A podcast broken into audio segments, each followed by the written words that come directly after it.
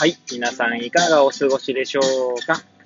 変な髪型をしたポンコツ薬剤師こと町田和俊でございます。というわけでですね、今日も気軽にゆるりとおしゃべりしていきたいと思います。収録日時はですね、令和4年2月4日の金曜日、時刻は18時40分を回ったところでございます。いつものようにですね、この時間帯は帰りの車の中で AirPods をつけて運転しながらお届けしております。さてさて、何の話をしようか問題ですけれども、そうですね。えーちょっと前の放送でですね、なんかその健康についてですね、まああれやこれや、まあ悩んだりとか考えたりしていることについてですね、確かかか語ったと記憶しております。で、まあ今日はですね、まあ、まあ私薬剤師をしているんですけれども、薬剤師って一応国家資格なんですね。はい。で、まあその国家資格っていう、まあ単語からですね、いろいろ連想してみたことをちょっと語ってみようかなと思います。で、まあなぜ冒頭にその健康薬のことを言ったかっていうと、まあそれにも関わってくるかなというのもあったので、えー、まあね、まあ、つらつらと語ってまいりたいと思います。えーもしよければ最後までお聞きいただければ幸いでございます。はい。で、まあ、その、なぜ国家資格だっていうところにですね、何かこう、なんて言うんでしょう、こう、反応してしまったかというとですね、えーその国家資格なので、基本的にはその国家のですね、まあなんだろう、方針とかそういったものにですね、まあ左右されるのかなと、ふと、えー思ったからなんですね。はい。で、えーまあ、イメージとしてはですね、イメージとしてはっていうか、あの、皆さん見たことあるかもしれないけど、ちょっと前の漫画ですが、鋼の錬金術師っていう漫画があったんですね。はい。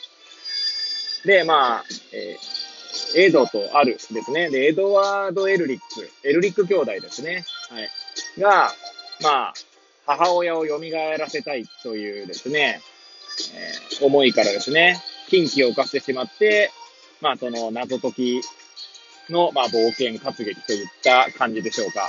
はい。えー、で、そのエドワード・エルリックじゃなくてごめんなさい。エルリック兄弟のそのエドですね。エドですよね。はい。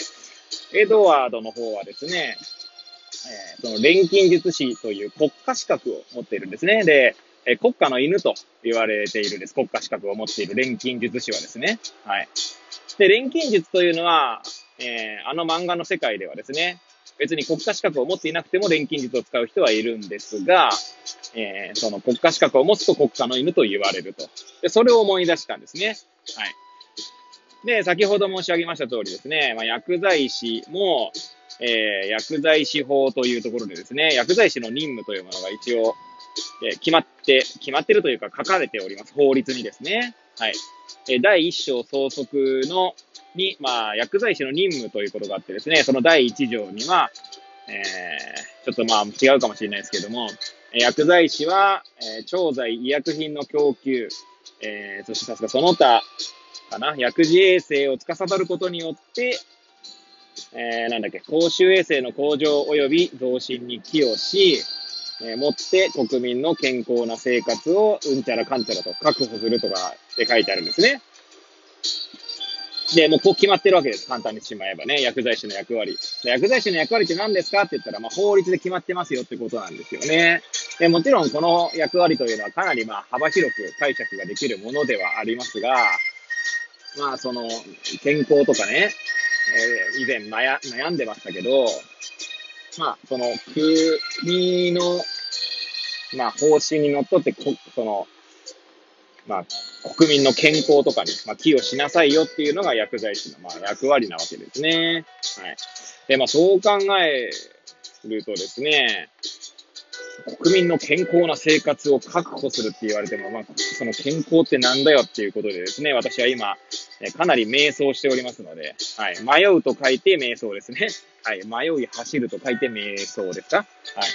今、瞑想系薬剤師になってますので、まあ、その、まあ今ね、国民の、国民の、ね、国家の、国家のというか、日本国の健康という、まあ、なんだろうな、方向性としては、健康寿命を伸ばしていこうという、まあ完全にそういった方向性に舵が切られていますので、まあ薬剤師の役割もそこに、まあ、乗っかるべきだってことなんでしょうね。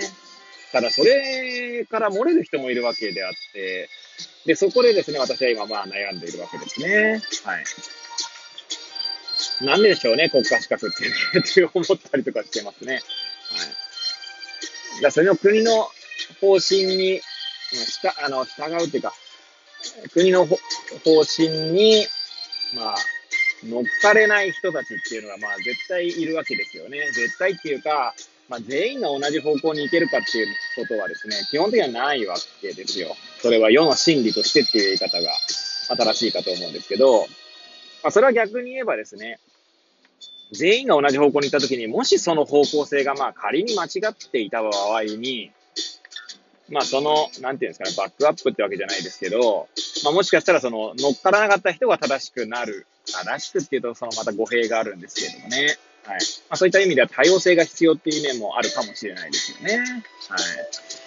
いや、なんでここら辺ね、いつもね、もやもや、もやもや、もやもやるわけですね。はい。なんで最近は本当にね、哲学的な、だって健康とは何かってね、何ですかって言われた時に皆さんお答えできるですでしょうかはい。私はですね、正直答えられないですね。健康とは何か。はい。国民の健康な生活を確保する。うん、国民の健康な生活とは何かみたいなね。はい。まあ、そこだけに逆にフォーカスするのであれば、確か国家って、まあ、国家資格の国家だけ切り取ると、国家の定義って確かなんかあった気がするんですよね。国民となんだかなんちゃらなんちゃらみたいな。でそういう意味では、その全部、健康だけにフォーカスするんじゃなくて、国民の健康な生活を確保。で、その国民にはですね、いろんな人がいるわけで、で、その一人一人におそらく健康の定義って違ってくるんだと思うんですよね。はい。まあ前も喋ったことあるかもしれないですけど、まあ、お酒をね、飲みすぎて肝機能を悪くしてですね、まあ、先生、医者からですね、まあ、お酒をやめないとお前死ぬぞと言われた人が、まあ、いるんですけれど、うちの患者さんでね。まあ、その患者さんと話すとですね、まあ、もう、飲まなくなったらもう死んだようなもんだって言っていましたね。はい。まあ、なんで、その人にとってはですね、飲むことが健康なんじゃないかなって思ったりはするわけです。また、だが、ま、医学的に言うとですね、まあ、確かに、えー、その現状ですね。お酒を飲みすぎていることっていうのは、医学的な健康の定義からは外れているんだと思いますけれども、まあ、その方の感世界の中では健康なんだと思うんですよね。まあ、そこを考えると、国民の健康な生活を確保するっていうのは、その国民にはですね、もうかなりいろんな国民がいらっしゃるわけで、はい。なんでそこにこう、一人一人フォーカスしていくっていう、まあ、見方をすればいいのかなと。なんか、今こうやって喋っててですね、えー、少しなんか、視界が晴れた気がしています。はい。そうですね。なんで、だから薬剤師って国家資格だけど、まあ、国家にのに従うっていうよりも、その、えー、薬剤師法にの、まあ、一部ですね、一部に書いてある、一文に書いてある国民の健康な生活を確保するっていうところにフォーカスすればですね、まあ、やりがいというのもあるのかなという気がしてきました。はい。いやすいません。またね、いつも通りね、ぐだぐだと語っていて、えー、語る中でですね、まあ、自分の中で腑に落ちたっていう瞬間が訪れました。はい。確か以前訪れた、そういった瞬間が訪れたのはですね、まあ、どんな講演をの依頼を受けてですね、まあ、どんな話しよっかなって悩んだ結果、えー、悩んで喋ってる中で、こんな話にしよっかなってえー、腑に落ちたっていうか腹落ちした瞬間だったと思いますね。はい。ということでですね、私の腹落ちした瞬間にですね、まあお付き合いいただき、はい。そして最後までぐだぐだした話をお聞きいただき、誠にありがとうございます。これを聞いていただいた皆さんが、より良い一日を過ごせますようにとお祈りさせていただいて、今日の放送を終了したいと思います。それではまた明日皆さんお会いいたしましょう。さようなら。